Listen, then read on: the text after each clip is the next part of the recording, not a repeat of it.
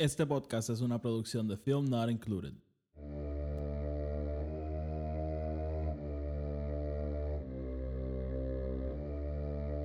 The Force will be with you.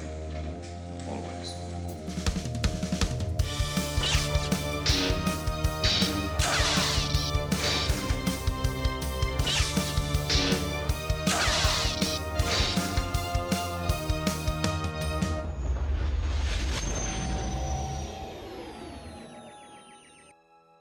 Hello, everybody, and welcome to the English segment of this podcast, simply called Why Star Wars, the show where me and a guest pick a random topic and try to figure out why we love Star Wars so much. In this episode, I'm joined by one of my favorite podcasters, the host from Ahch-To Radio, the great Alden Diaz, and we get into the topic of conversation of Luke Skywalker. We start comparing him the version we see in Last Jedi to the one we see in Return of the Jedi and the one we see in The Mandalorian. And it's honestly a very, very great conversation. And I really can't wait for all of you to hear it. Before we start, remember the podcast is available on Anchor, Apple Podcast, and Spotify. If you're listening to the podcast on Apple Podcast, please make sure to le- leave a five star review. That helps the podcast grow. And you know, the algorithms, I don't know how they work, but they work to help the po- podcast show up to more people. So please make sure to leave a five star review and make sure to follow me on Twitter and Instagram. The link will be down in the description below for you to follow me. And you know, follow Ahch-To Radio and Alden Diaz. He'll plug everything at the end of the episode, and everything is linked down in the description below. So now let's get into my conversation with Alden Diaz. So Alden, so thank you, you know, for for coming on the show. Um, it's as I was telling you, it's very surreal to have you. Um, it's you know, it's like this in- internet thing. Like you might think people are not real, the people you engage with online, and people you know you listen to, but here you are, like in the flesh through Skype. But whatever. It's true, man. I mean, sometimes you start talking to people that you've known either on Twitter or whatever, and then you're suddenly like, oh, like, a that's that's what they look like, or that's how they move, and things like that. And like, even though we're not in the same space, uh, it does make it all more personal now. Because then when you see that person tweeting again or something, you immediately will remember of Yeah, they were. Yeah, I know. So, so man, I, I'm having you here, you know, for many reasons. Number one, I love your show, Ahch-To Radio. You, you host a great podcast. Two, you're a great Twitter follow, and you know, more than anything, I think you as a content creator and as a Star Wars pundit, you basically I share many of your opinions. I, you know, it's this this chat could get a little bit boring because I think we have a, a ton of very like same opinions of, on a lot of things. but you, how, how do I put this? You, you know, you're waving that I don't want to say like optimistic flag, but that very grounded flag on you know taking in Star Wars, you know, engaging with the story, um, and you know maybe you don't like this one thing, but you like these other three things, and you you're always like that kind of person, like focusing on on the things that really matter and the things that the story is truly about, and you know I think like people people like you are like so important in in this space and in, in this thanks, man. world basically. So I I really wanted to have you here because you know with my show I, I I don't want to say like I imitate or you know replicate, but you know I, I take things that I see you know in, in your show and shows like Force Center and you know people like Alex from Star Wars Explained. You know the I, I, the, the reason I started this podcast is because you know you, you guys everyone has you know their space and, and everything, and I wanted to like mm-hmm. create one similar but in Spanish. You know for for Hispanics, for Latinos, whatever mm-hmm. and but now i wanted to have conversations with other people so i'm expanding the podcast you know to have this english segment you know once or twice a month and bring in people like you like maggie and you know other people i'm going to be having in the future. So basically that's why you're here. That's why i asked you to come and you know um, i was telling you how, how much uh, how a big fan of yours i am and the, I, I actually started this because of you because I saw you in another podcast I, I follow called Try Out of the Force. They were actually here a couple of weeks ago, and I was like, wait a minute. If three Puerto Ricans can have Alden Diaz, I can have Alden Diaz on my show. So that's when I wrote to you and, and everything. So No, I I, lo- I love the the Gang Over a Triad with Yeah. uh, Nani Goose. Oh, they're great. Yeah, no, they were they were awesome. It was a great chat, honestly. So, man, we're we're gonna be talking. You know, you you had this massive thread that got a lot of attention, a lot, a lot of eyes on you about the character of Luke, and that's like when I decided, okay, I'm, I'm gonna approach Alden to come on the show because I wanted to talk about Luke. I I adore that, you know, moisture farmer. And I really liked what you said on on that thread, and you know I wanted to take a big deep dive on on the character overall. But you know, before we start, as the show usually goes, we're gonna talk a little bit about your Star Wars story. I got a few questions to ask, and you know, so anyone who doesn't know you gets to know you. Um, you host a show called Ahch-To Radio. It's it's a podcast. It's basically everywhere. It's it's great. So, and at the end of the show, you can plug where whatever it is you you want to plug. It's it's fine. So, the basically my first question is like let's start from the beginning. When hmm. and how you got into Star Wars? Well, it's funny because I have sort of a, a, a mishmash of memories from around the same time, and you it's like your brain sort of weaves them together in the way that is that seems logical, even if you're not 100% sure that that's how it happened. Because I remember having the special edition, the silver box set of the mm-hmm. VHS tapes um, from my mother's cousins, and then I also remember Phantom Menace already being out on home video in the lead up to Attack of the Clones. Because Attack of the Clones was the first one I saw in theaters. Okay. So that would that was 2002. I was I was six, um, but I remember having these two in in my growing you know fandom and like liking Star Wars. You know, my mom knew I liked it, family knew I liked it, so they'd get me those toys if it was a mm-hmm. birthday or something, or you get straight A's, they get you a Star Wars action figure, whatever it was. And I had these two walkie talkies, and one of the walkie talkies was Vader's helmet, and the other one of the walkie talkies was a stormtrooper helmet okay. and just generic whatever toys like very simple and i loved the vader one obviously because he's i think way more visually interesting than the troopers because you see the troopers are mm-hmm. kind of everywhere. But vader there's something so striking about that design even as a kid you know like that's why yeah. it works.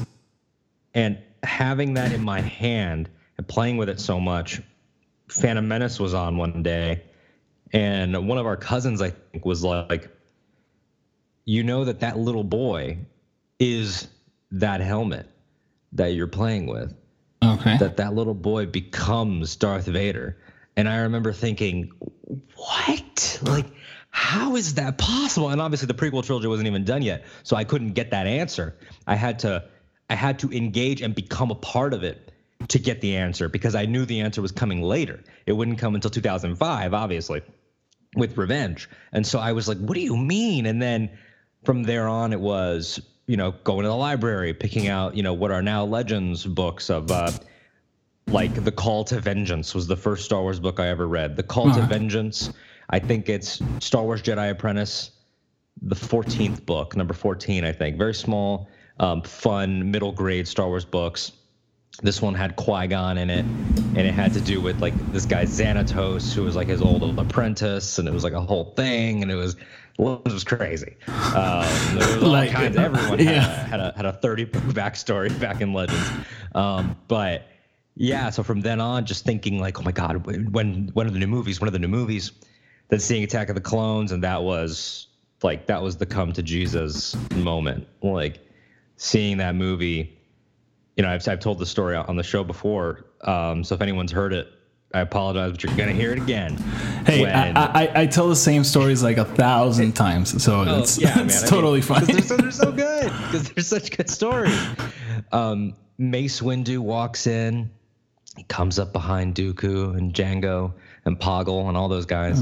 Party's over. and this party's over. And I remember being like, what? Because then you see all the sabers around the Petranaki arena all ignite at the same time. They're all there. They're all doing their poses and stuff. And I was like, this is the single greatest thing I've ever seen in my life. And mind you, at the time, we had already had a couple Harry Potters, we'd had X Men, we had had Tobey Maguire, Spider Man 1. Uh, Blade was already around, but I don't think I saw Blade because it was rated R. Um, but there was all there. It was not like we were hurting. Like at the time, stuff was starting to ramp up. We were starting to get more franchise movies, but nothing was as cool as seeing those Jedi all charge against the the super battle droids and and B1 battle droids. So that's sort of like my origin story of being like a prequels kid, but also very much appreciating the originals. Like I always mm-hmm. loved Return of the Jedi has been my favorite since I was tiny. I love Return of the Jedi. It's still so, still your favorite. Still my favorite. Okay. Yeah, Return of the Jedi has been my favorite. Um, it it's it gets. I mean, Last Jedi is inching on it right now. Like Last Jedi is is such a close second because I think they work so well together. Um, which is part of what we'll get into. They, but they really do. Yeah. Um, yeah, absolutely. So, so, so I think you're a bit younger than I am. So you didn't see the the re-release on on theaters when it came out, right?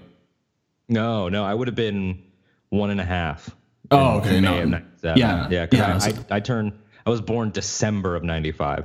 Oh, okay. So it wouldn't be till the end of '97 that I turned two. Yeah, no. So I, I was four when they came out, and you know, very similar to you. Like it's random memories. I sort of remember watching them in the theater. You know, I, I don't have like mm-hmm. this memory of the big reveals and you know these big things that happened, but yeah. they're like vague memories. But you know, from Phantom Menace on, I remember like sitting on the theater and you know mm. who I was with, where I sat, mm. with which theater, and you know and it's like you said there by the time of the prequels we had x-men we had spider-man but there was like there was nothing like star wars you know and it's it might sound like a broken record but the whole thing of you know sitting in a theater and seeing a long time ago in a galaxy far far away it's still very effective and you know as a young kid it's mm-hmm. it blows your mind it, it really really blows your mind yeah so, man, it's it's for me. It's very interesting that your first Star Wars movie to see in the theater was actually Attack of the Clones.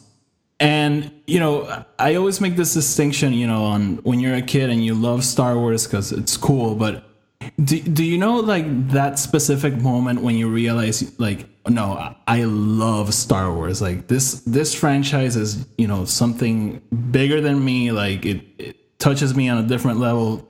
And you know, I, I, always make the story that my realization was when when I saw that last Force Awakens trailer, like we were like so close to the movie, and it was this big epic trailer with the bombastic music, mm-hmm.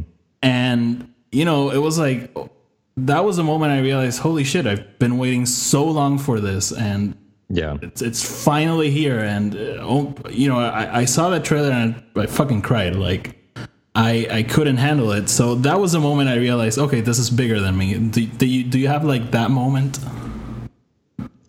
I mean, I think that there are a few that probably fall into that category. An early one would be a few years after Clones in, in 2005 when it was the lead up to Revenge of the Sith. Mm-hmm. I remember that trailer being on StarWars.com and it had, and obviously back then, you know, you had to wait for it to load and, you know, th- th- those trailers, you know, that was uh they weren't as accessible no social media things like that except maybe early myspace and i remember it had that line of you know not from a jedi and seeing that as a kid i was so just immediately perplexed and mm-hmm. immediately just just drawn in and like enthralled by that because for me it was you know you, you mentioned it as well like we talked about a couple minutes ago you had other things you know x-men spider-man harry potter all sort of coming out but there was something so particular about Star Wars because I was a kid that appreciated mythology and mm-hmm. like and, and, high fantasy and things like that. And so it was sort of a meeting of the high fantasy and the blockbuster and the sci-fi.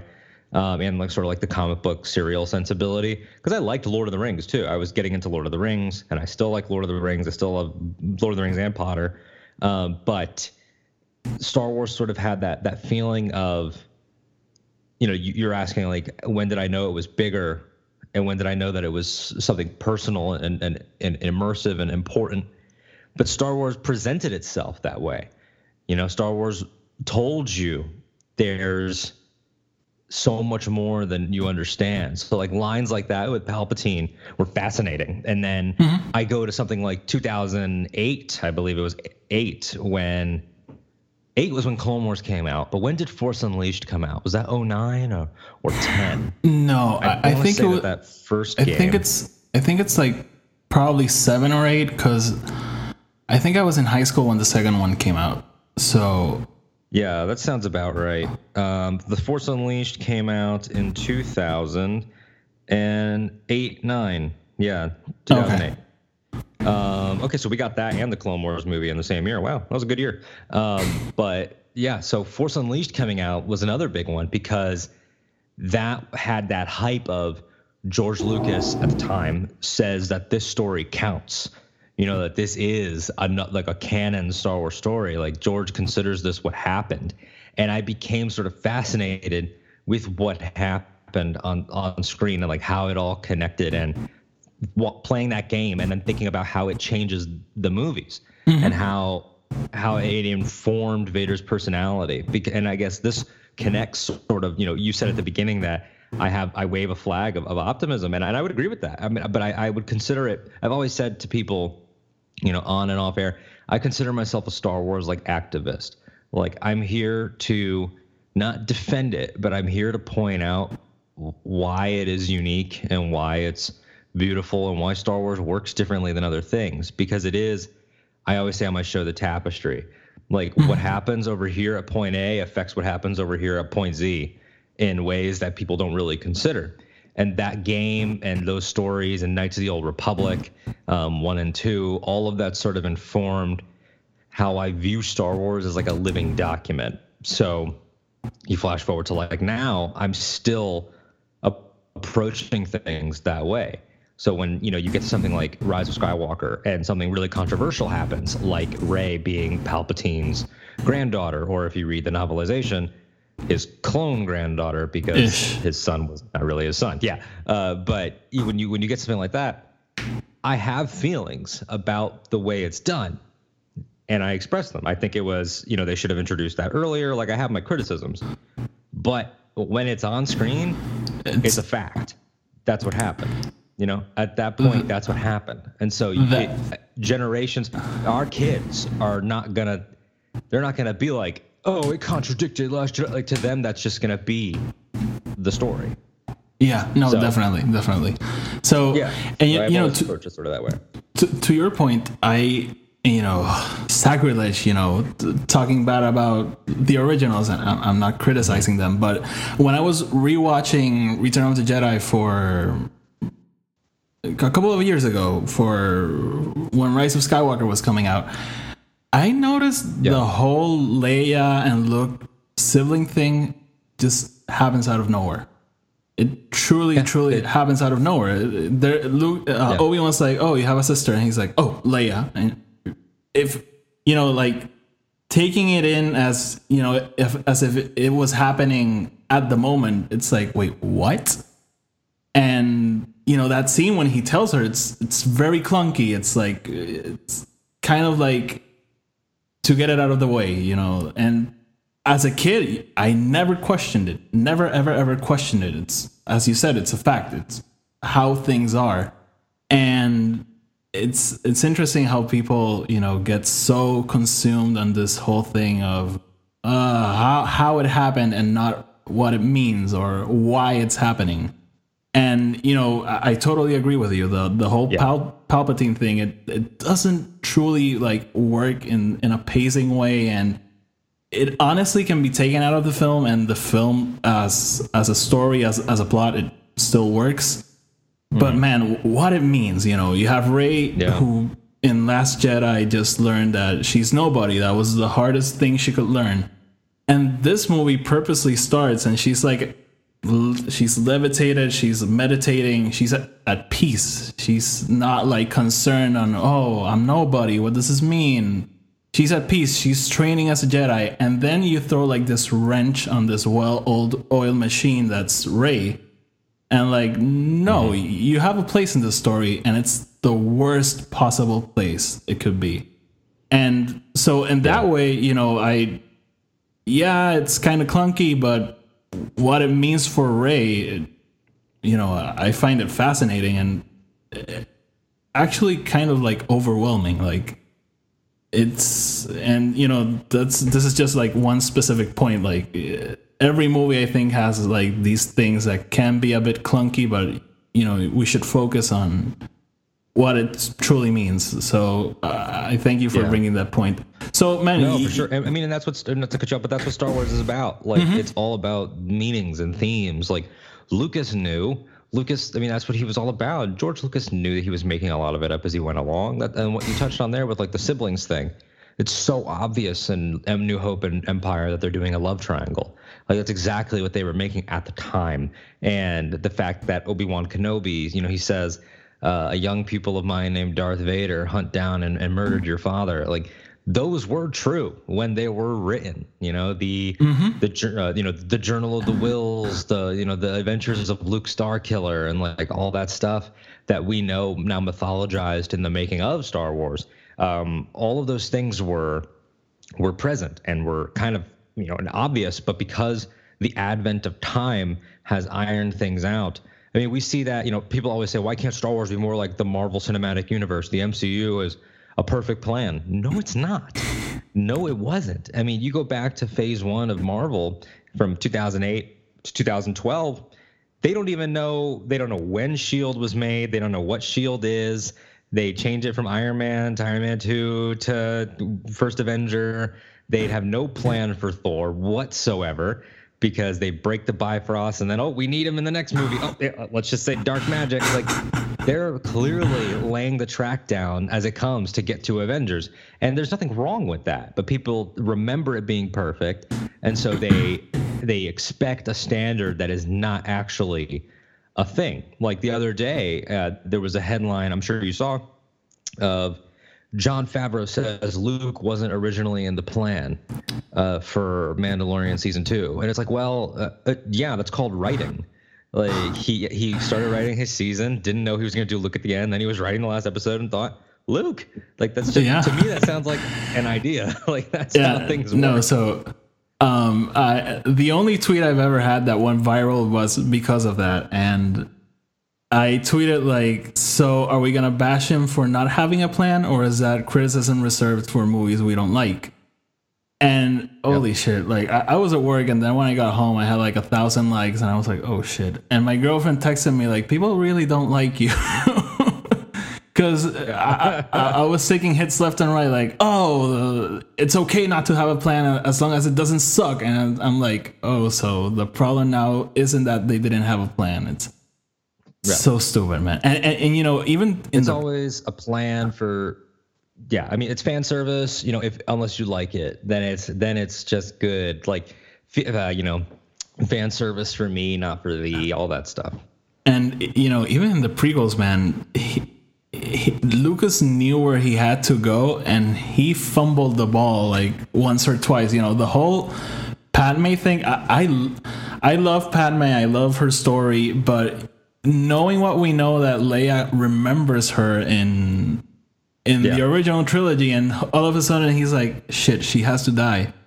Um, but we didn't really kill her, so fuck it. She lost the will to live, and you're like, wait, what? so Yeah, and we we have to give that you know we use Leia's force sensitivity as a way to imply that she has like some sort of force impression of her mom and you know it's Star Wars is all about taking you know the left right sideways approach to and even things I love do silly things sometimes but because it's in Star Wars it it adds to the mythology. You go to Star Wars Rebels. Dave Filoni wanted, you know, the rebels at the end of the show to have a base on the other side of the planet.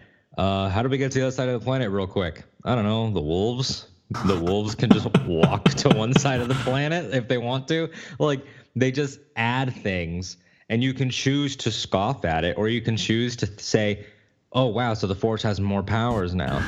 Oh, so, so like when in Rise of Skywalker, when they do the lightsaber pass or you know the Vader's helmet and like matter is now moving through space people were like oh it came out of nowhere but for me I was watching that and I'm like it's just like the Loth wolves I'm like it's it's that type of stuff again and there's a connection there between Skywalker and Rebels, and intentional or not, the intent is one thing, but how we analyze story another. You know, and that's why you know you talk about podcasts that have influenced us. I also go to you know to Ken, Joseph, and Jennifer on on Force Center. Um, they always say you know engage with the story that's presented to you, which is something that I learned you know in part from them, and that I try to say as well, um, and try to convey that your expectations are fine, but they have nothing to do with what gets made. Yeah, definitely. So that's something I actually preach in the podcast because I love speculating. You know, I like writing movies in my mind. I like going into the movie with the beginning, middle, and end in my mind. But the moment the movie starts, take those ideas, put them in a little box, Mm-hmm. and then when you come out of the of the theater, take them out and you know laugh at yourself because there's a Yeah. ton of ideas I thought would play out in Rise of Skywalker that you know didn't happen. A ton of things I thought could happen in Last Jedi that didn't happen, and you know the important thing is you know engaging with the story. You know, like ripping off Ken and and Joseph. Engage with the story. Like it's that's like the main the main thing. So quickly, I, I want to know. So you mentioned you were into the EU, and you know I've heard, I've seen your in Twitter. You, you wave the Knights of the Old Republic 2 flag very high, which it's interesting because I loved that game when, when I was a kid. And then you know going to YouTube, people are like, "Oh, that's the worst game," and I'm like, "Wait, what?" So, uh, what other EU content that you like consume, or was it basically just like the some books, or what was it like? Yeah, you? I mean, I wasn't, I wasn't like a big like, EU expert. Like, I for sure have not read everything, not even close. Um, Uh, but it's a I- ton. Tons, man. But but you know, obviously your cornerstones, your Thrawn trilogy, um, or Knights of the Old Republics one and two, the Old Republic MMO I played for a long time. Okay. Um, also, you know, Force Unleashed one and two, uh, Jedi Outcast, Jedi Academy, you know, those Kyle Katarn games. Jedi Academy was one of my favorites because I've always been obsessed with the idea of being able to make my own Jedi and things like that. And you know, you get your lightsaber hill. You can choose if you want to have a saber staff or dual wield sabers like Ahsoka and stuff. Um, so all of that was was really important. The Legacy comics with Cade Skywalker, uh, Legacy Two, which didn't get to last as long because Legacy Two happened right before Disney bought uh, Star Wars, so it got canceled. But that had um, Ania Solo or uh, Anya Solo. Uh, Anya Solo. Anya, yeah, A N I A, um, and it had her and her Mon Calamari friend, and and so that that was a good- that was a fun book. Um, a lot of that stuff f- from from the that Dark Horse era is really good. Some of those Old Republic comics, again, the Jedi Apprentice. So a fair amount, but not nearly everything that there was, because I mean there were novel series that were just they went on forever and like all the pilot stuff and things like that. So, but a, fair amount, and I liked all of it. But you know, uh, like I've also said, yeah, uh, and, and to, to touch on Knights of the Republic too for a second.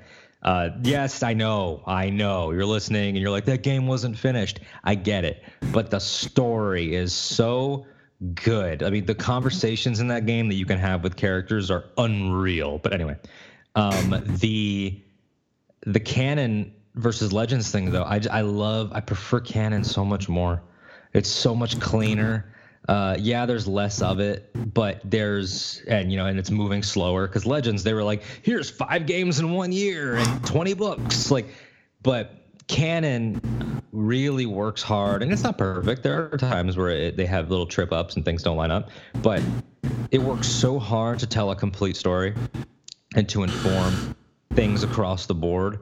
So, you know, you get to you read the Ahsoka novel by E.K. Johnston, and again, it has a hiccup in it. Like obviously in that book, her lightsabers are green, and the way that the siege of Mandalore takes place, I think there's like ray shields or something that like It's different. or whatever. Yeah, it's a little bit because she only had the the plans for season seven to work with. They didn't, you know, she didn't know they were going to make it, so it's not her fault. Um, maybe they'll they'll iron it out in a second edition or something. And, you know, Dave Filoni finally gets to make his season, and no Yeah. one's gonna tell him, "Oh no, you gotta be, you know, you Yeah, gotta follow this book." This novel based off of your notes. That Yeah, to, it, it becomes messy. But to that book's credit, that's the book that introduced the uh, purifying of lightsaber crystals. You Yes. know, the, the the story group introduced that with E.K. Johnston. Uh, Ahsoka's white blades come from the Inquisitor that she battled um, when she was in hiding, and then that carries through to Charles Soule's Vader and Charles Soule's Rise of Kylo Ren, and you can see sort of how the overall canon is working together.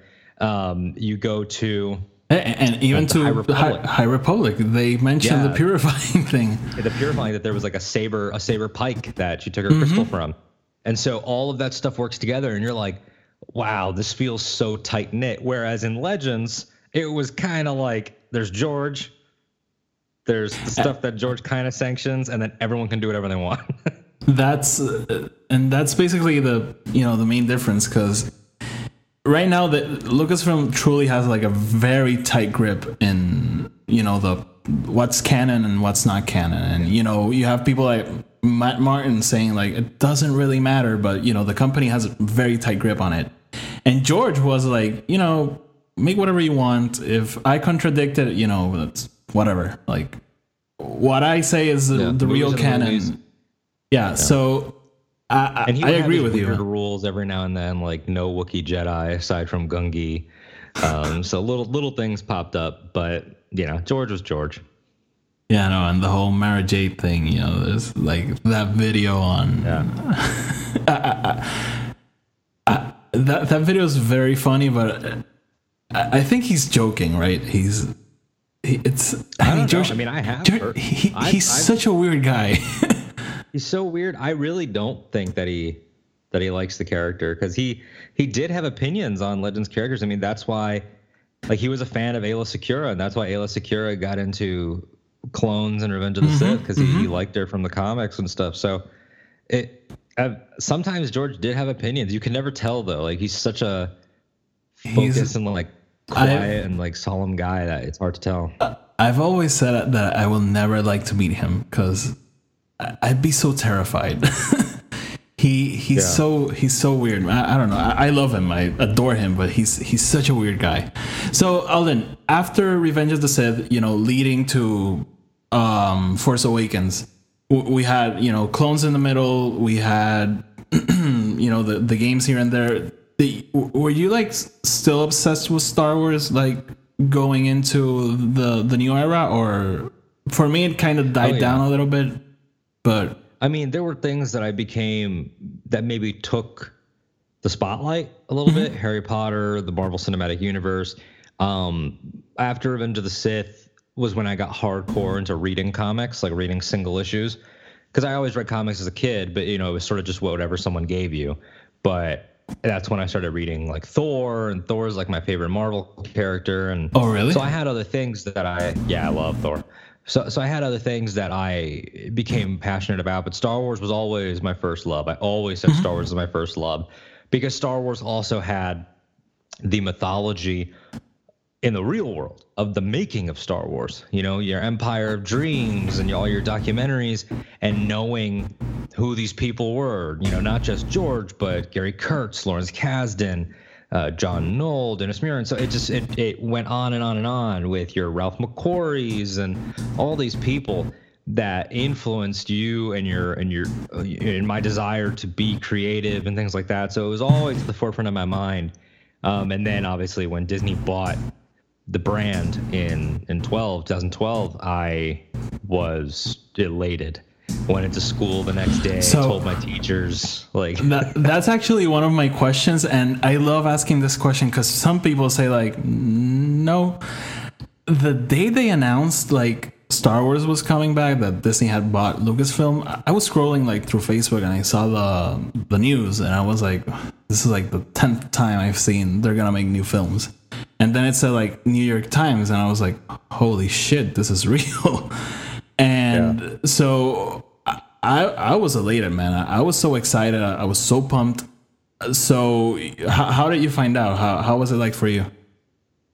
i came home from school i would have been in the 11th grade mm-hmm. and i came home and i was going to do my homework and i opened up my laptop and i clicked ign just to see if there was any game news or movie news whatever and it had a picture of Vader, and it said Disney buys Lucasfilm Episode Seven uh, announced or Episode Seven official, and I lost it. I told everyone that would listen, my mom, teachers, friends, people were like, okay. Like they didn't really understand like why you could be excited about a movie that's years away. But I was, I had so I had all the confidence. And people, you know, there was all that dumb stuff that was getting said. Oh, Disney, oh, they're gonna make it cute. Like but at the time I already knew Disney bought Marvel and look at the amazing job they're doing with Marvel. Because we had the Avengers, you know, that year. And I was like, well, they clearly know what they're doing uh, with other people's property and with other brands that they didn't necessarily build. So I was so on board. And I remember having all my ideas for you know for who can make it. I I was like, oh, they should get Peter Jackson, like Peter Jackson or or Brad Bird, like you know some some of the who have actually you know I think Brad Bird did Yeah. have conversations and Peter was Jackson close. He made was jokes close. about it. He made jokes about it in his uh when he was doing The Hobbit. He did all his Mm-hmm. Hobbit blogs on the set. And I remember he had like a fake script that said Star Wars on it on his desk and things like that. So I was thrilled. The whole ride waiting for Force Awakens was some of the most fun times ever. it, it, it was the best. It, it truly. I think, you know, the the lead up to both Force Awakens, Rogue One, and then Last Jedi was so fucking cool. Like after Last Jedi, you know, things got so weird and the, the discourse took completely changed. But you know, th- those lead ups were so freaking incredible. I. I you know, I, I I- I look at them with nostalgic eyes, even though it was like five years ago. So, what do you think overall about the the Disney era? Like, you know, taking into consider consideration the books, the movies, the shows. I love it. I mm-hmm. love it, man. I mean, Last Jedi and Rebels in particular, and, and I'd even say Solo, are some of my favorite Star Wars ever made. Um, Agree. Return of the Jedi, Totally. Last Jedi, and Rebels are like my holy trinity.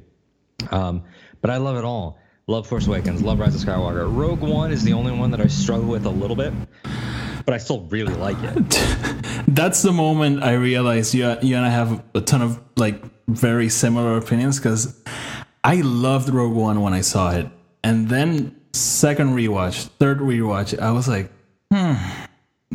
You know the ending, the you know the the Battle of Scarif and everything. It's great. Yeah. It has great characters, but yeah, I struggle with that movie a lot. There, are, yeah, it was weird because my first viewing of it was just a bad viewing experience. Like it wasn't, Okay. it wasn't the movie's fault. Um, I was feeling sick and my stomach was really hurting, and the theater, I felt like I was hot, like I was so out of it. Um, but then I watched it again. I, I thought it was pretty good. I struggled with CG Leia. There was a couple things that I was like, hmm, a little sloppy. But then then I had some viewings where I was like, oh, this movie rocks. But then I had some viewings where I was like, eh, maybe not. So Rogue One, I have a very like tumultuous relationship with, where sometimes I feel better than other times. But um, I love so much about it. I love that so many people love it. Um, I love what it contributes uh, with those characters, Chirrut and Baze and, and and Cassian. You know that entire crew, Jin and and K two and Bodhi. Everybody in that movie is is a great Star Wars character. Um, and again, I love that so many people love it. Like it doesn't. That's that's the thing is that people become they attach their identities so much to the stuff that they like that or, or, or vice versa to, to disliking things that they feel like it's an attack on them when people don't agree i don't care you know that a lot of people love a movie that i don't love. That affects me in zero ways. It makes the fandom more passionate in a positive way and that's good. That's good Yeah, for me. Uh, it's good for us as content creators. It's good for the future um, for the kids you know? It, it i'd much rather have it that way. So like i like solo. A lot of people don't like solo at all. That's fine. Like it i'm not gonna get upset about it you uh, know when i had maggie on the show we were talking about rogue one because it's her favorite film and you know favorite. it's it's Yeah. my second to to my second to last favorite film i i don't want to say it's my almost least favorite film because i love every Yeah. single star wars thing but And at the end, I told her, I love that you love this movie. I truly do. I don't love it, but I really, really, truly love that you love it because the fact that many people love it. it is a testament that it, it wasn't a waste of time. It, it wasn't a waste of movie. If everyone hated it collectively, then yeah, it would suck. You wasted two hours watching this movie. But the fact that so many people love it, and it also makes me want to go back and rewatch. Maybe like try to like take in what many people love that maybe I really don't take. So I totally agree with you with that. So Alden, with with this Disney era, we get you know n- not just like old characters coming back, but new interpretations and new takes on old characters. And you know the the main one, the the one that you know gave us so much to talk about is Luke Skywalker. And so Right. far, we've had two interpretations of Luke Skywalker that you know are very different from each other, but you had this beautiful thread where you like reconciled both um both both versions and you know for the remaining of the episode we're going to be talking about luke you know what we feel about him and how everything you know works together. And you know before the force awakens how how did you see luke? Were you like big into him or was it like not your favorite character? Luke before the sequels for me was always a character that I really liked, but he was never one of my favorites. Same Um, I always had him like middle of the group. You know, my, my policy before that was New Hope is Luke is fine, Empire Luke is fine, Return of the Jedi Luke is the best. And you know, the all black, the green lightsaber's been my favorite for years. awesome That yeah, it's fantastic. That Luke to me was always the pinnacle and was my favorite by far. And but aside from that, I was sort of like, eh, like I didn't really care about him in Legends as a Master. Like he just wasn't. I was always a Han Solo guy, and I still am. Han Solo, Sabine Wren, Kylo Ren. You know, th- those are some of my favorite characters. Um, so then, uh, you know, I also love uh, you know, Ezra, Kanan. There's a bunch of characters that I love, but Luke was never in my top five, top ten. But it was the sequels that made me say I love this character. A, it's Mark Hamill's best performance. B, Rian Johnson crushes it. Um, they created this fallible, wise, just so complex and layered with humanity. Uh, that this version of him was so captivating, and I, I love the the trope of like the the old hero like that has to come back. Like I love that type of story, so I liked it in Logan. Um, and, and they came out the same year.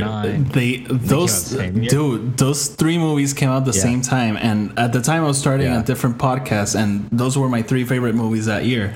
And I said Yeah. the thing I loved the most was we get this these three heroes that are not really the heroes we remember. You know, Logan's tired. He's he's fed up with everything, and Deckard in 2049 is basically Luke. He's exiled. He's, he's gone.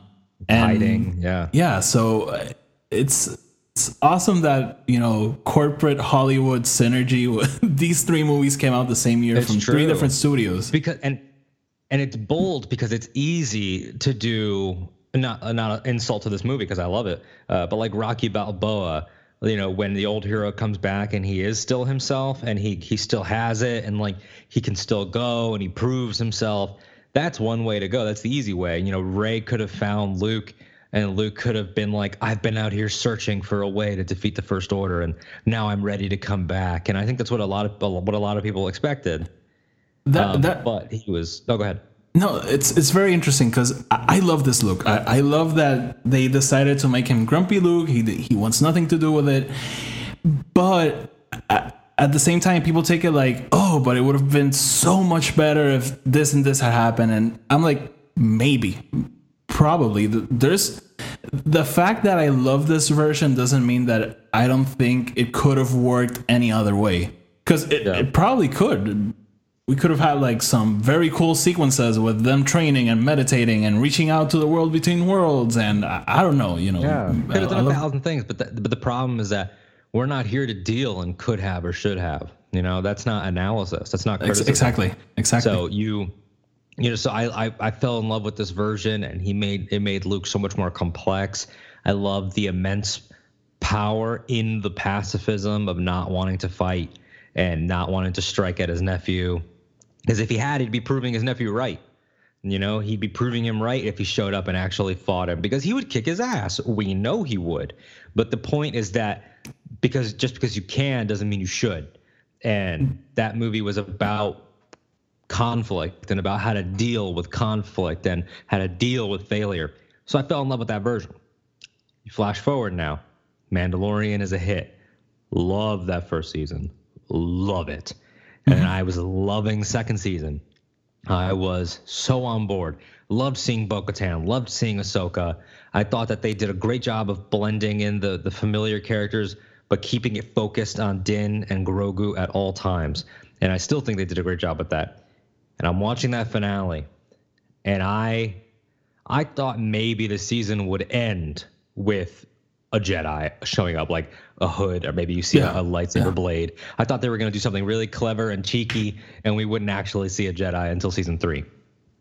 And then the X-wing showed up, and I was like, "No way!" I was like, "There's no effing way they do it." And then they did it, and I was in shock. It was 3 a.m. I was I I was eh, overwhelmed um, with emotions, and I immediately, as you do, went on Twitter and saw backlash.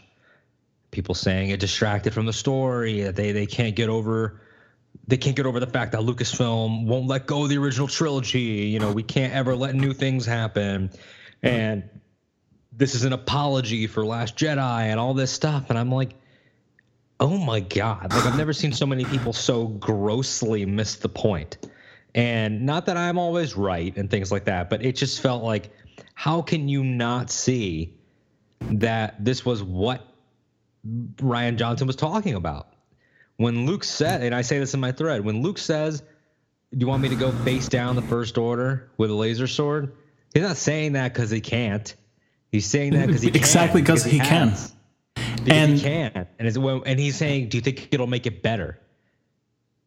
And that's that's the whole thing. The, the the fact that rian decided to make luke a hermit it's that's that's exactly it. At that point in his life he is a hermit. He's done with it. That doesn't mean that he wasn't a badass you know like slashing and hacking things you know left and right. Uh, that it doesn't take away.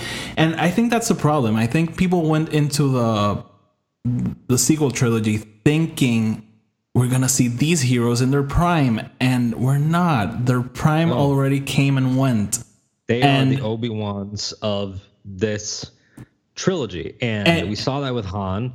And the thing is, is in in Force Awakens, what made J.J. Abrams want to make that movie because he originally said no. He originally didn't want Yeah. to do it because of the pressure and you know the Yeah, crazy. It's he, he said it a thousand times. Kathy had to, Yeah. you know, push him, push him, push him. Yeah, I mean, it was the most high profile, high pressure job ever.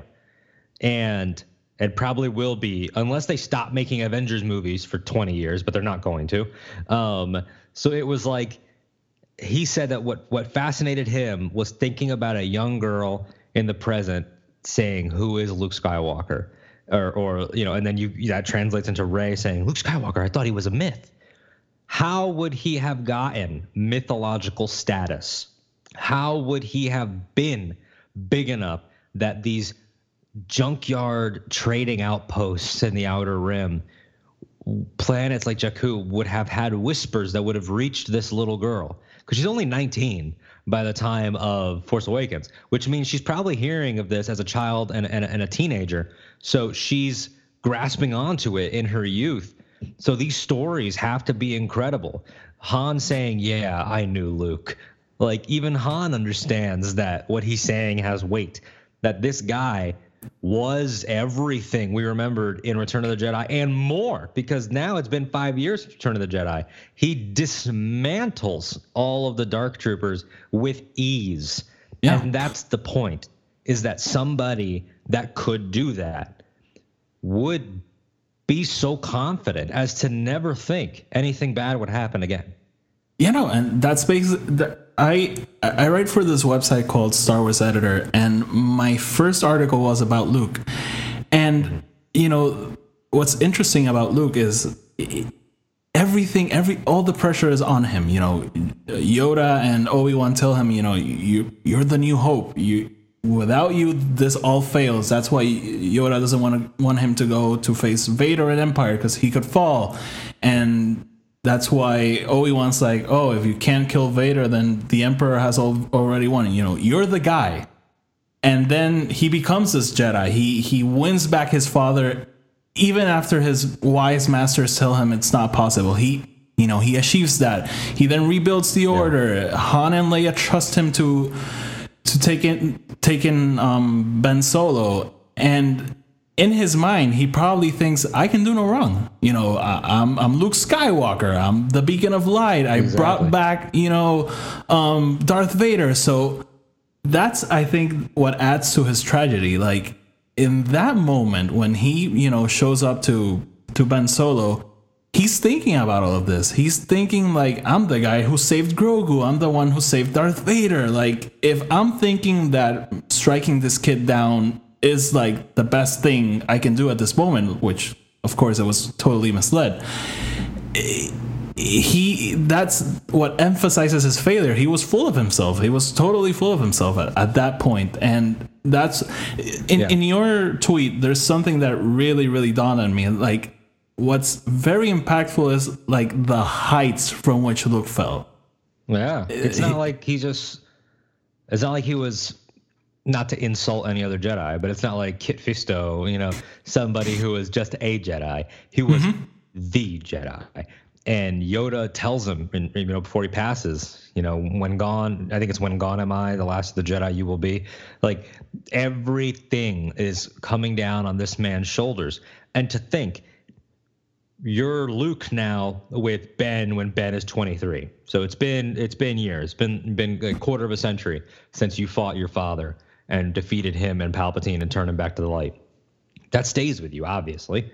Um, Luke became a hero in a conflict against his own family.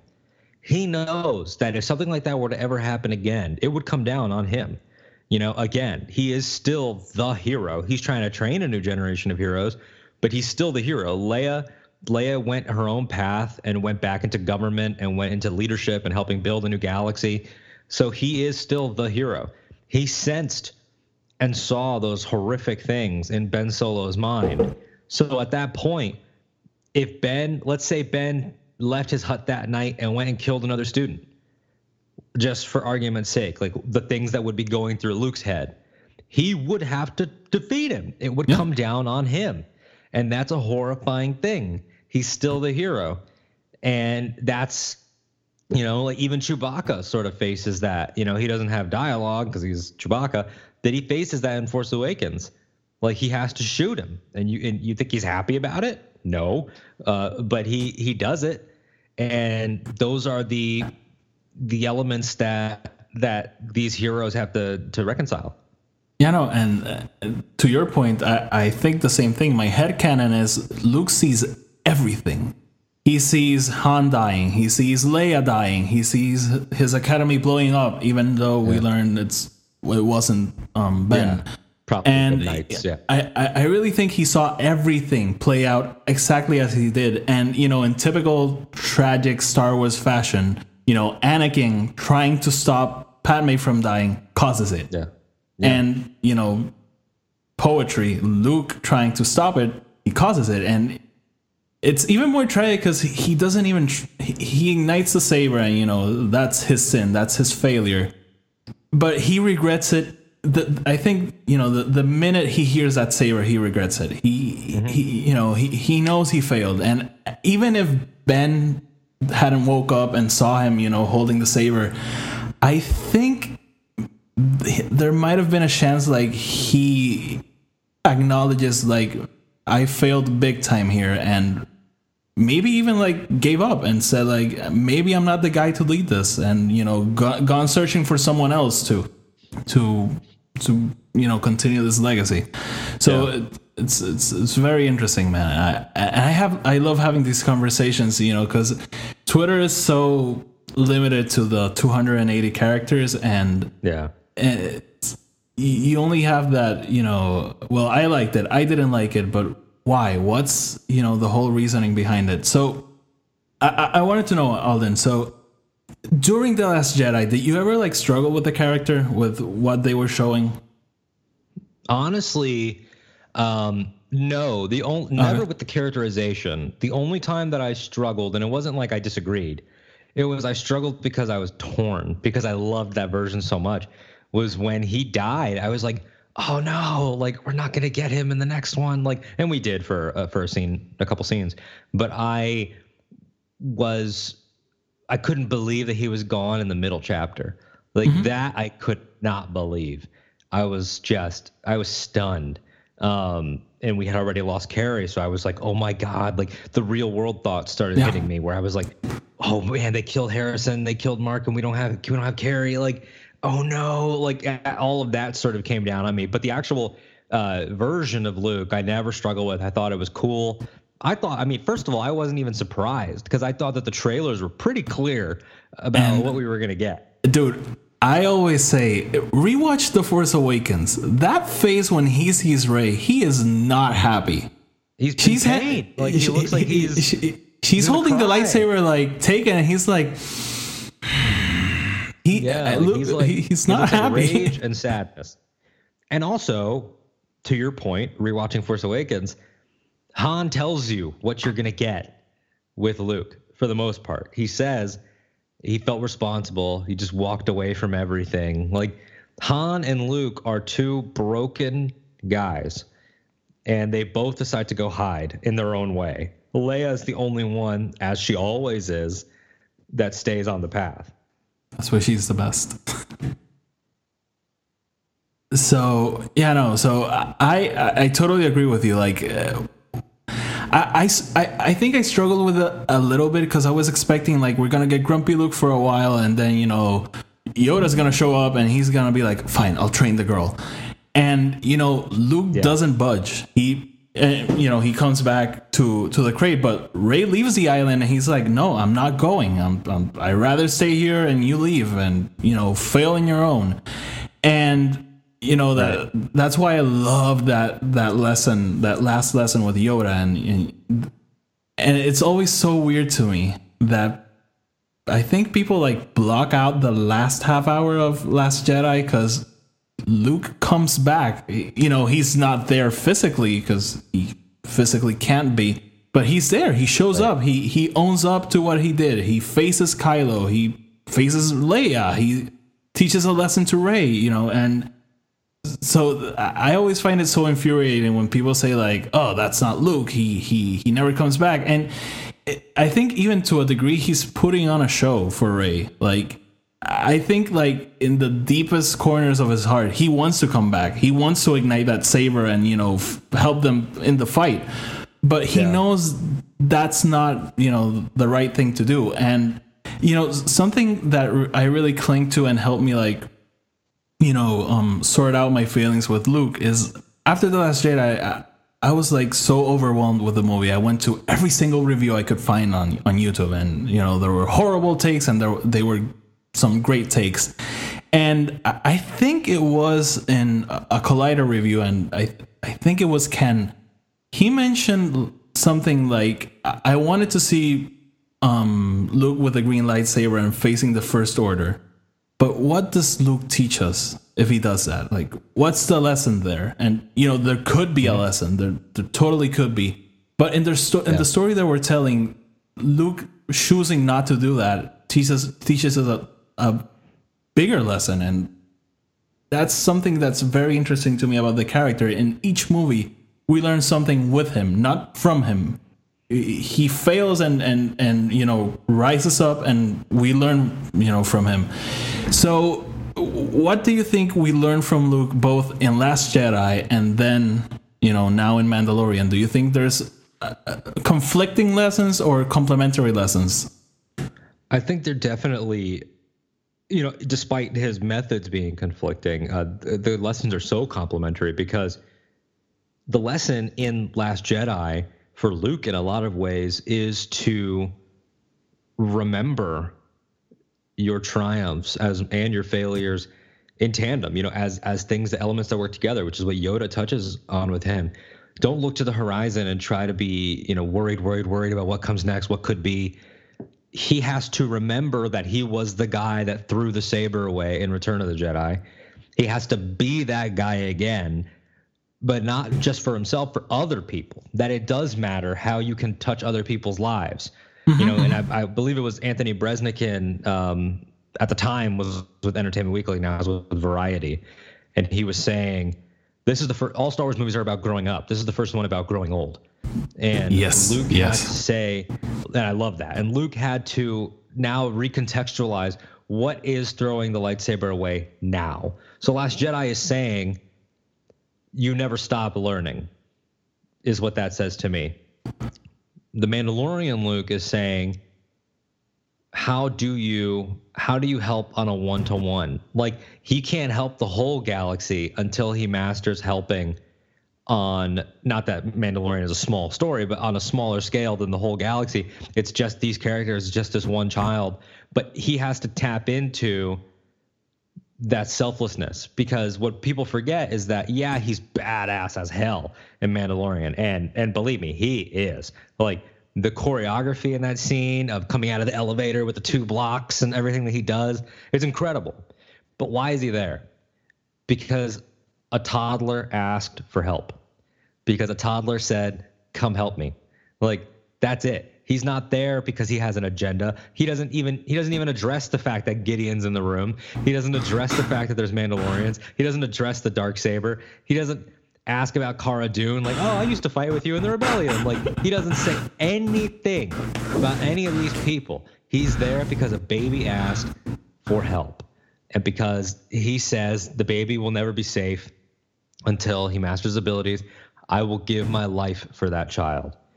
And that level of commitment and that selflessness becomes the selflessness. So the mastering that and putting even the smallest, most unsuspecting creatures above yourself, something that I would say he learned in Empire, because Empire teaches him to look beyond how, you know, judge me by my size, do you? Mm-hmm. Like that type of stuff tracks all the way now to Last Jedi, where he has to say, okay, now who needs help?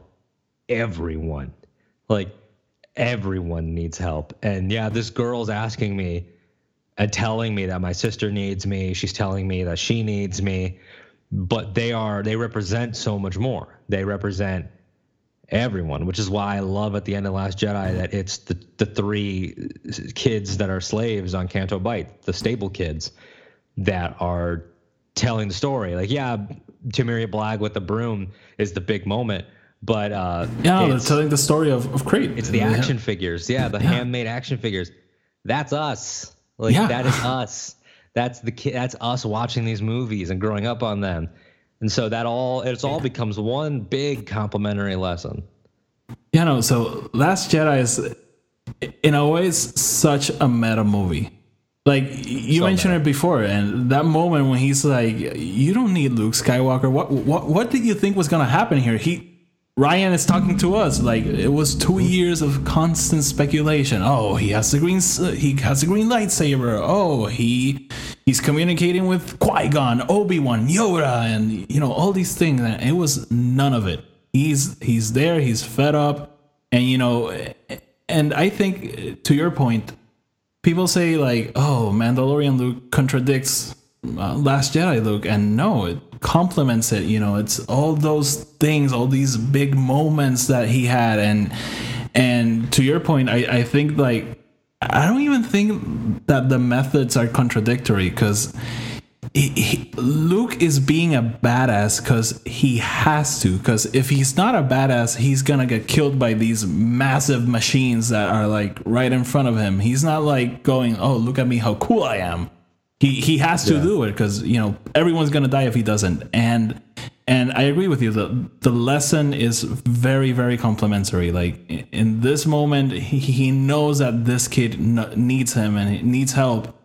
And in Last Jedi, he knows that you know, going out there and fighting and continuing the war won't help anything uh, neither. So, you know, he, he then finds a solution, this peaceful resolution to everything. And, you know, that's when he succeeds. That's a big moment. And so I want, I want to know, do you, do you think there's space for more stories to Luke? Like, you know, after he saves Grogu, or even mm. you know between Battlefront 2 and Mandalorian? Do you think there's space to you know continue fleshing out and adding weight to the Luke in Last Jedi?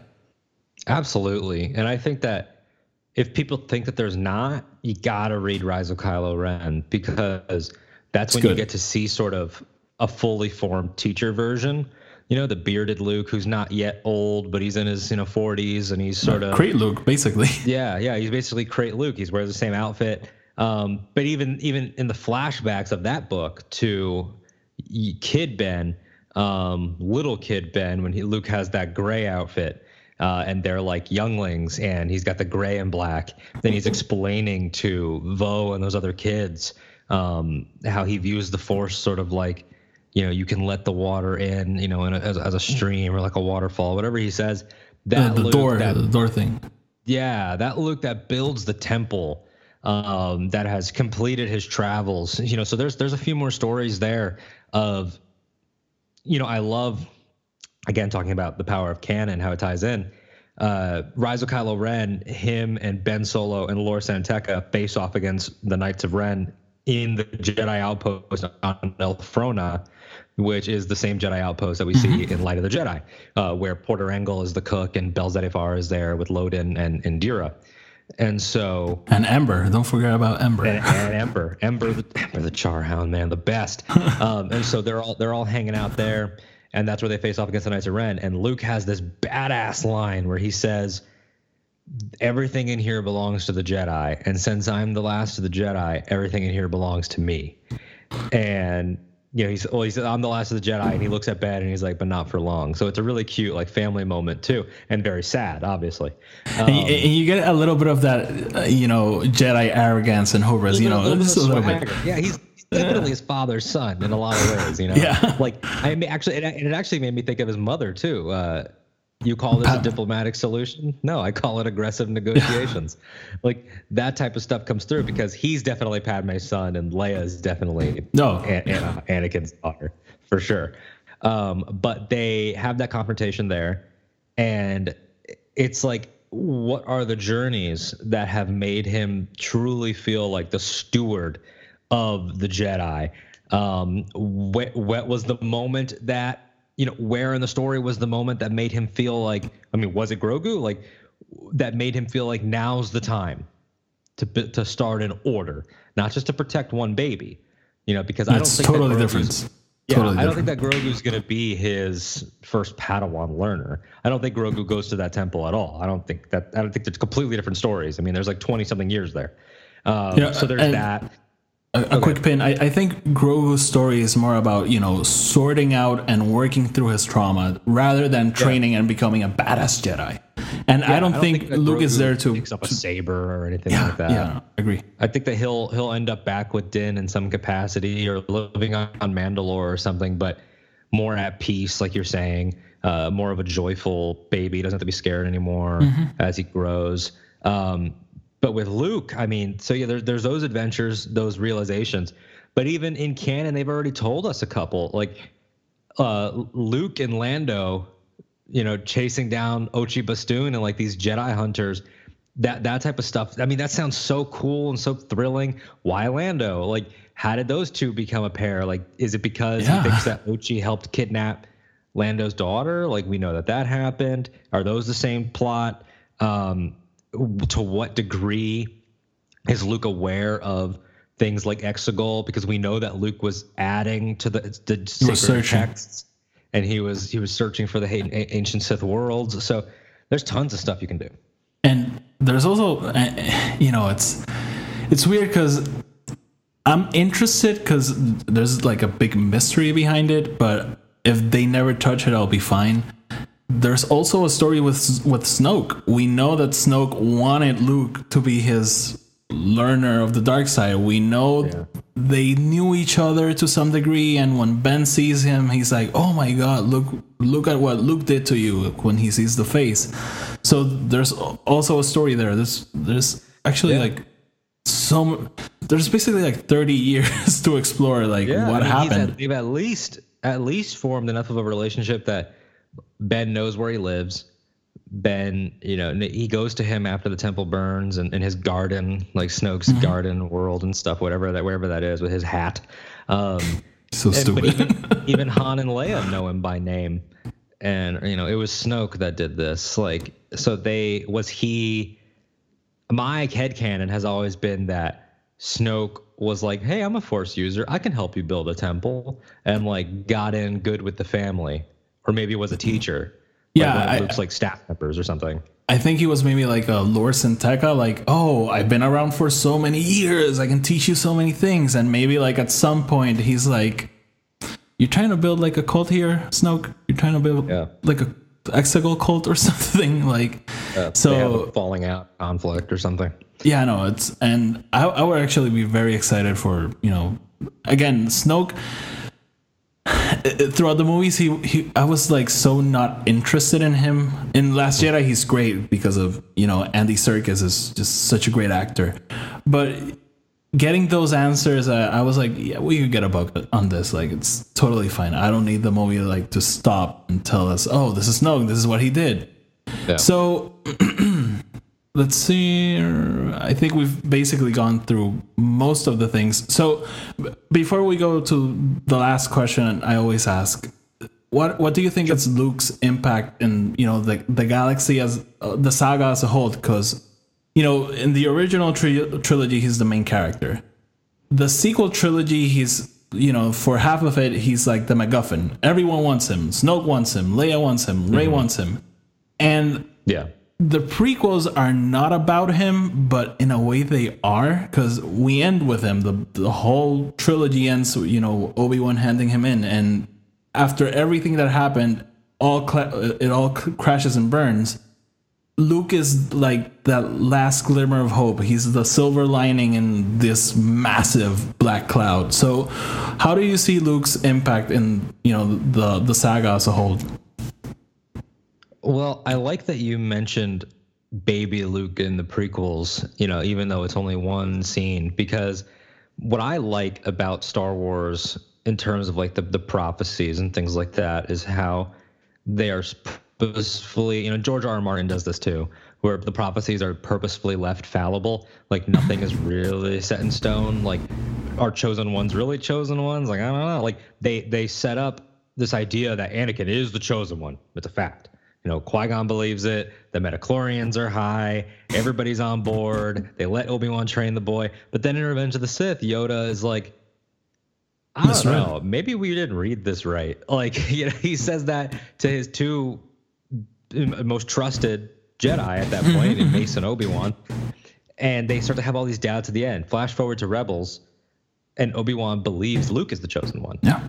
and you go to Mark Hamill in real life has said that Luke believes Ben Solo is the chosen one. So what I like about Luke is that he emphasizes this idea that your family is more important not more important but that you can achieve great works through your family. That if mm-hmm. Anakin and through your circle and through you who you build around you not just your blood family at all because he says to Rey some things are stronger than blood. And in fact most things are stronger than blood you know uh, Luke and Han are not actually brothers they're brothers-in-law uh, but they are you they know, are, you know, they, they overcome shit- yeah. They overcome like insurmountable odds. Like they are they're bonded forever you know and, and just like just like lando and, and, and han just like qui-gon and obi just like ahsoka and anakin. Like these are all uh, rex and ahsoka i mean all the clones you know like they have Kanan blood, and but they- Ezra. but they're all just copies of this guy but they become themselves they form their own bonds kanan and ezra is a great one the whole ghost crew i mean they become like Hera and Kanan become their parents, you know, just because. It's So Luke was the first character that did that. He was the first one to really do that and show like maybe Anakin was the chosen one, or maybe all that means is that you will father the person or you will open the door for greater things. Like Anakin Anakin didn't do things right in his life, but he helped create the two that would do things right. And who what did those two do? They helped forge the dyad with Ben and Rey, and and specifically they trained the Jedi Knight that would be left when the Skywalkers were gone. Mm-hmm. The Sky, mm-hmm. when the Skywalkers are gone, they leave this champion and Rey as they are in the next world now, immortal ghosts, and Rey is still there, and that's all because of Luke and Leia.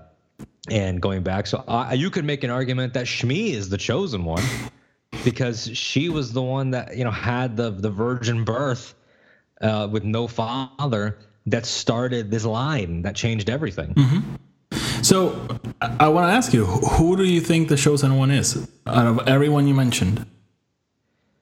I mean, I kind of like the Shmi idea now that I said it out loud. um, I, I, really, I really do think it's it's the it's the chosen line more than it is the chosen one.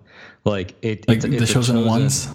It's a chosen ones. Like it's it's a lineage, a chosen lineage of people. And I, what I like is, I I think that like uh, thousands of years after the rise of Skywalker, thousands of years after Rey, I think that the Skywalker, you know, the chosen one, will be a legend and it'll just be all of those deeds.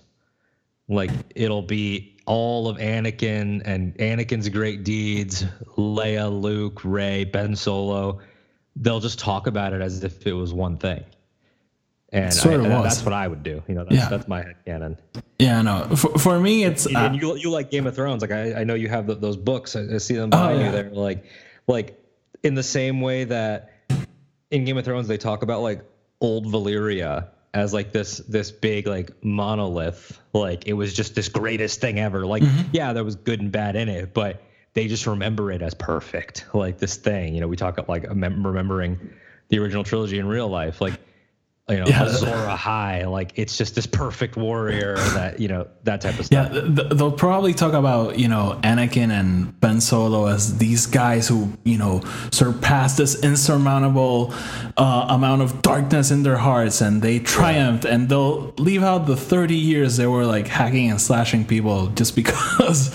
but yeah, yeah I, I, actually like that take. I, I really do like you know thousands of years and, and, who knows man maybe like thousands of years back there was like another chosen one and i don't know it's it's i don't concern myself that much on who is. I uh, i always think it's anakin like at the end of the day but i find it so fun like how theories and and not theories uh prophecies work out in in these stories that we love so much and game of thrones is basically like the i think it's like the best my favorite way uh, as they've as they've played with you know a chosen one prophecy like they it's so wonky in in game of thrones specifically like it's yeah.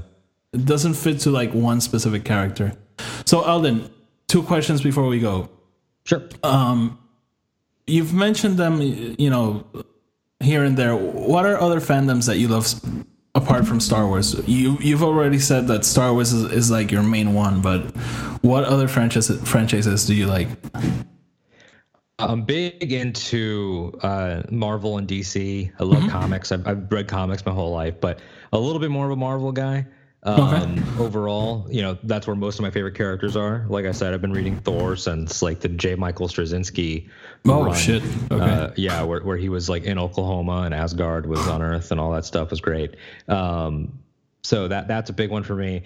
Harry Potter, Lord of the Rings, Game of Thrones. Um, so excited for House of the Dragon. Uh, you know, for for more Game of Thrones content. Um, so a lot of that stuff i mean so like not as nerdy but still things i'm passionate about. Uh, things like the, the, breaking bad universe of breaking bad better call saul um, el camino like that whole story i'm a huge fan That's of. great. Um, so yeah so I, I mean i loved like you know tying in with dc like hbo's watchmen was a show that i loved recently. Um, was just incredible. Amazing. Amazing. Um, so yeah so I, I i'm very very um, immersed in tons of fandoms. I think my my, my other big one would probably be like the um, the Buffy verse, you know, Buffy and Angel, Okay. uh, all of those shows and everything too. Okay. So, you know, you've mentioned all these other stories, all these other characters. Why Star Wars? You know, that's the name of this segment. Why Star Wars? So, why does Star Wars stand out to you as this one franchise above, you know, one franchise to rule, to rule them all? Why, why is it like the big one? I think it's because Star Wars is every great story ever told. Mm-hmm. And because everything else that I mentioned has elements, you know, they all have a few of them, like your like a Song of Ice and Fire and Game of Thrones has chosen ones. It has ancient uh, lore. It has inner family drama. It has a lot of things, but there are a few things it doesn't have. It doesn't have you know your western elements. Um, it doesn't have it doesn't have romances in the same way. It only has really tragic romances. It doesn't have uh, you know as successful or charming ones. So it doesn't have a it doesn't have a children's element. It doesn't have a lot of that stuff.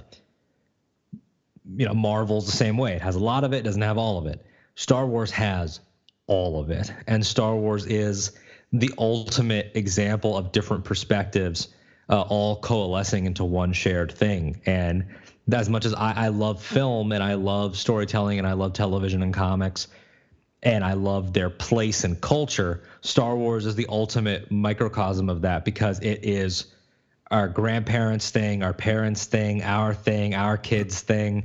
It is it, it's so representative of all of this change, but also how things stay the same. So a movie made today is going to be different than a movie made in 76 and released in 77 but the heart you know we're still chasing that dragon which is why i tell people yeah it's cool that we're getting new new new but you're fooling yourself if you think they are ever going to be done with the skywalker saga like in 2019 they say the story the saga ends the story lives forever For the Rise of third time. Yeah for, the third time. and then what do they do right after? Oh, by the way, you're getting the Obi Wan show. It's gonna have Vader in it. Like they're gonna keep filling in the Skywalker saga as long as they can. Then in ten years, five ten years, we'll get Rey Finn and Poe back. They'll tell another story with them. Uh, so it, I, I like that it can be both new and old at the same time, because because Star Wars is comforting. And Star Wars feels like home, and that's why Chewie were home. You know, you you talked about Force Awakens, that whole period, you know, you asked about that that wonderful lead up. That's why that works. It's because we it, it's unlike anything else in that way that it took these long breaks and became part of culture. Um, and I guess I guess that's my answer. You know, like even things that are making more money and are bigger globally, like the like the Marvel Cinematic Universe at this point, because the Marvel Cinematic Universe has hit parts of the world that Star Wars never hit, like China. You know, China doesn't care about Star Wars because they didn't have the original trilogy. Um, for them, it was just this American space movie. Uh, It's it's funny how people try to use the lack of sus- of success of the new movies as oh you see they suck, Yeah, and it's like, like, Star Wars has never. And it- it's interesting. Star Wars is a very very American thing. It's Yes. like truly ingrained in the American culture. It's And one of the greatest American independent movies. It's it's the reason they created the the you know the Library of Congress movies thing. It's Yeah. Star Wars is the reason why they did it. And uh, funny, it's not in the library because George won't give a, give them the the original copy. The print, yeah, Yeah, yeah. So it's it's all of those things that are unique in terms of how it was made, when it came out, when it returned, when it returned again. You know, Marvel will never be able to do that because it's one big serialized piece with nonstop, no breaks. Star Wars knows when to go away and it knows when to welcome you back. It knows when to take breaks. It knows when to try new things. It's constantly innovating with things like The Mandalorian. Um, but even The Mandalorian, all these new characters, this new technology, still goes back to what you loved. So Star Wars is just a perfect marriage.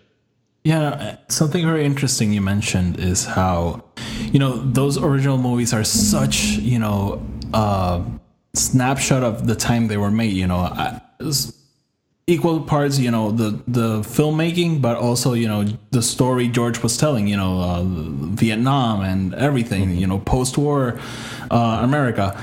But they are so universal also. Like it's i don't i can't think of any other franchise or any other movie that does this because you know i love i love batman. Batman is my favorite fictional character ever.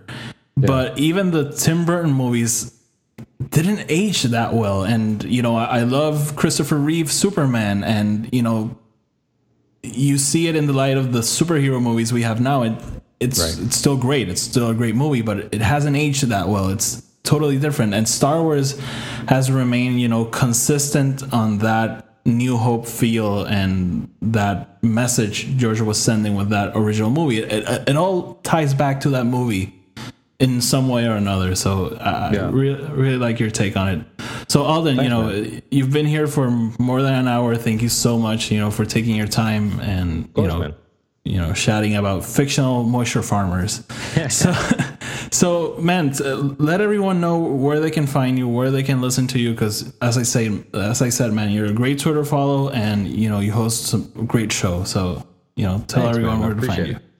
Thank you for your time, for your great questions, uh, for the awesome conversations, and just the perspective. You know, like because these these conversations are so refreshing. Like you said, like Twitter's great, and like that's how we all become friends. But uh, it, it doesn't encourage as much nuanced thought, um, and so just being able to like chat is always great. You know, these conversations don't even feel like doing shows. You know, these are the conversations we'd be having anyway.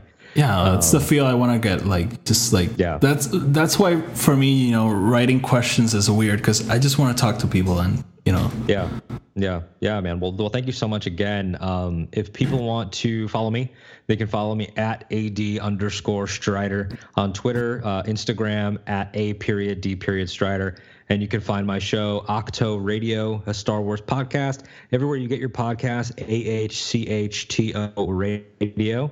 Um, that's on your Apple, Spotify, iHeart, Anchor, all your platforms. Um, excited to have people check it out if they want. And then I'm on a second show now called the One and Done Film Club. That's on all those platforms as well. One and Done. And basically, what we do is we take all of your favorite franchises, every movie franchise, one per episode, and we do a deliberation. So we do a conversation deciding which one movie in that franchise we should watch. Not the best one, but which one do we want to watch together and talk about. And then we go to a quick commercial break and we come back and we do a commentary on that movie. Um, so every franchise gets one. So we did Indiana Jones. Episode two is Harry Potter. So that's the new show. Okay. No, all, all you do is great. Uh, Before we go, I, I keep I keep doing this. You've mentioned you're Puerto Rican, right? Yeah, yeah, yeah, I am. Okay. Were you born Yeah. here or were you born in the states? I was born. No, I was born in Connecticut. My grandma Okay. was the last person to be born there. Um, and our family back there is in uh, San Lorenzo. Oh, really? Yeah, Oh, uh, that's cool. That's really cool. Okay. yeah. I've, I've never I've never gone. I've never gotten to visit. Uh, Oh, you've never been here? Visit the family. Never Oh. been. So you're in Puerto, you're in Puerto Rico right now. yeah, no, I live here. Oh, okay. I see. I didn't know if you were uh, if you were East Coast or what, because I know we scheduled on East Coast time. Um, but I guess if you're in Puerto Rico, it doesn't really make much of a difference. Yeah, so it's just one hour right now. Just I'm one hour ahead. So yeah, no, I, I still live here. Still live here. Yeah. That's awesome. Yeah. I gotta, gotta get out there one day, man. You'll show me around. Yeah, you you gotta come here. It's best country on earth. Man. so man, Alden, thank you very much.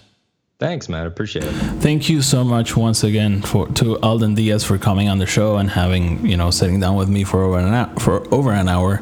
Make sure to follow him over on Ahch-To Radio and his new podcast, The One and Done Film Show.